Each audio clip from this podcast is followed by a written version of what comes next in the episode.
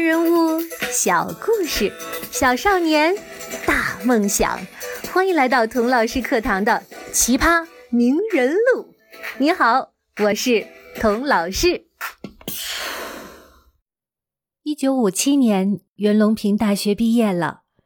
那个时候，大学生是很罕见的，简直像大熊猫一样，是珍稀保护动物。那袁隆平是不是留在大学当老师？或者留在城市的大政府机构里工作呢？没有，他被分配去了湖南安江一所中等农业学校当老师。湖南安江在哪儿啊？隆平和妈妈脸贴着地图，手指顺着密密麻麻的细线找了好久，才找到地图上这么一个小点点。妈妈叹了口气说：“唉，孩子呀。”你到那儿是要吃苦的呀，龙平笑着安慰妈妈：“妈妈别担心，我年轻，而且我还有一把小提琴。要是工作累了，我就带上我的小提琴到树下、到山上、到田里去拉一首莫扎特。”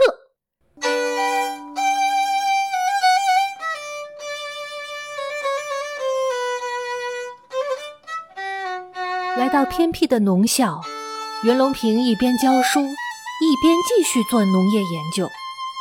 当时中国和苏联的关系特别好，中国的科学研究呢，也深深的受到苏联的影响。当时苏联的科学家坚持认为，基因是很容易受到环境的变化而变化的。举个夸张一点的例子，如果你妈妈要是在怀着你的时候很喜欢晒太阳，把自己原来雪白的皮肤晒成了健康的古铜色，那么你生下来就会有古铜色的皮肤。这就是当时在苏联很流行的无性杂交学说。一开始，袁隆平也根据苏联专家的思路做了三年实验，可是这些实验呢，无一例外都失败了。他走进了一个死胡同。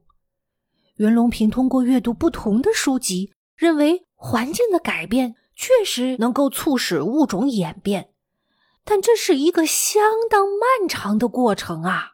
苏联科学家的研究方向用在农业育种上是行不通的呀。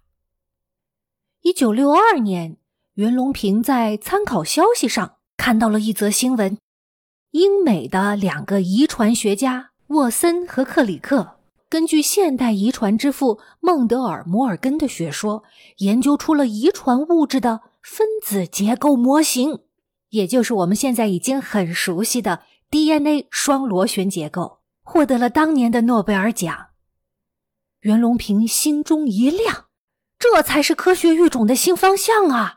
现代遗传学更靠谱。所以他决定放弃苏联的那一套，尝试孟德尔的遗传学新路子。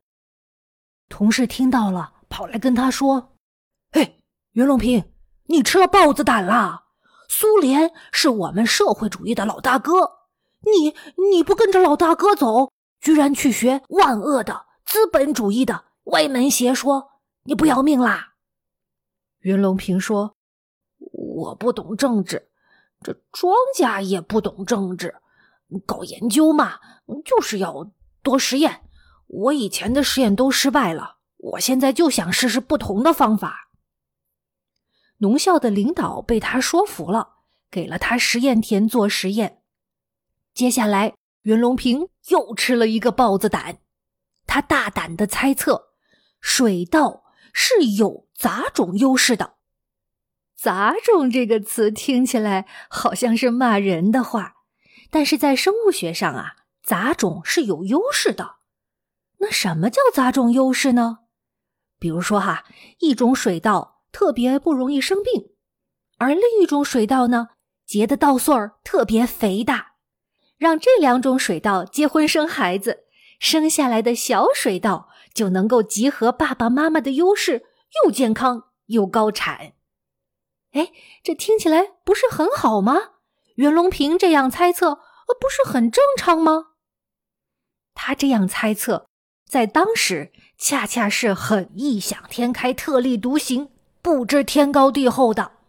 因为当时不论国内国外的农业专家权威都认为水稻是没有杂种优势的。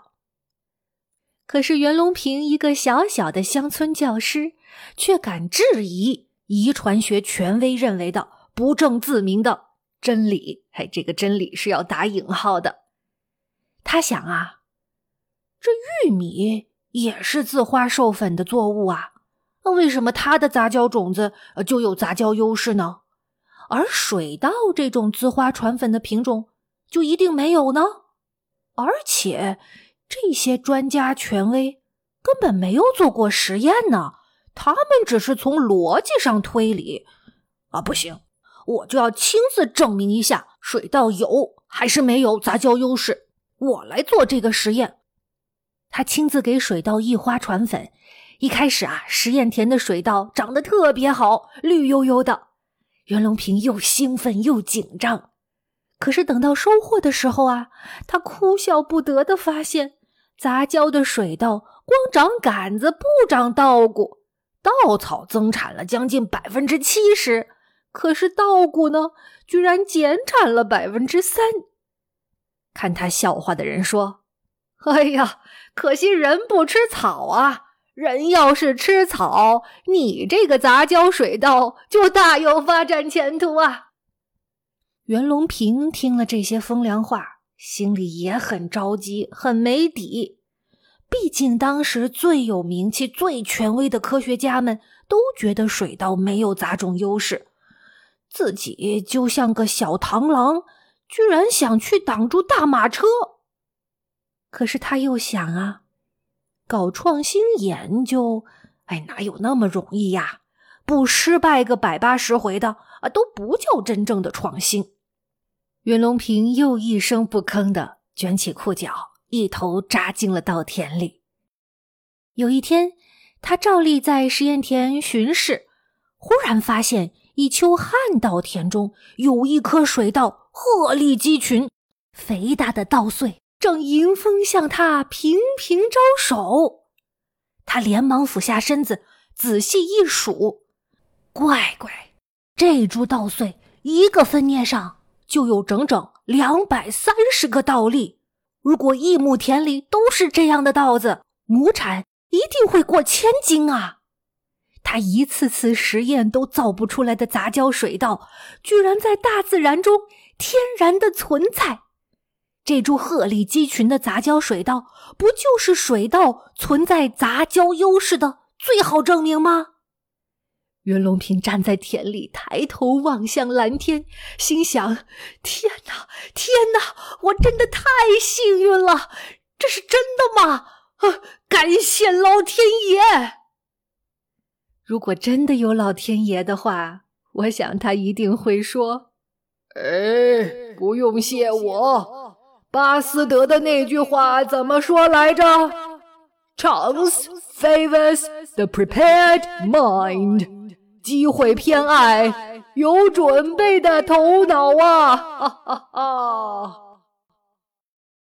然而，有了这点证明，只是万里长征迈出了第一步，接下来的任务更加艰难，简直就是 Mission Impossible。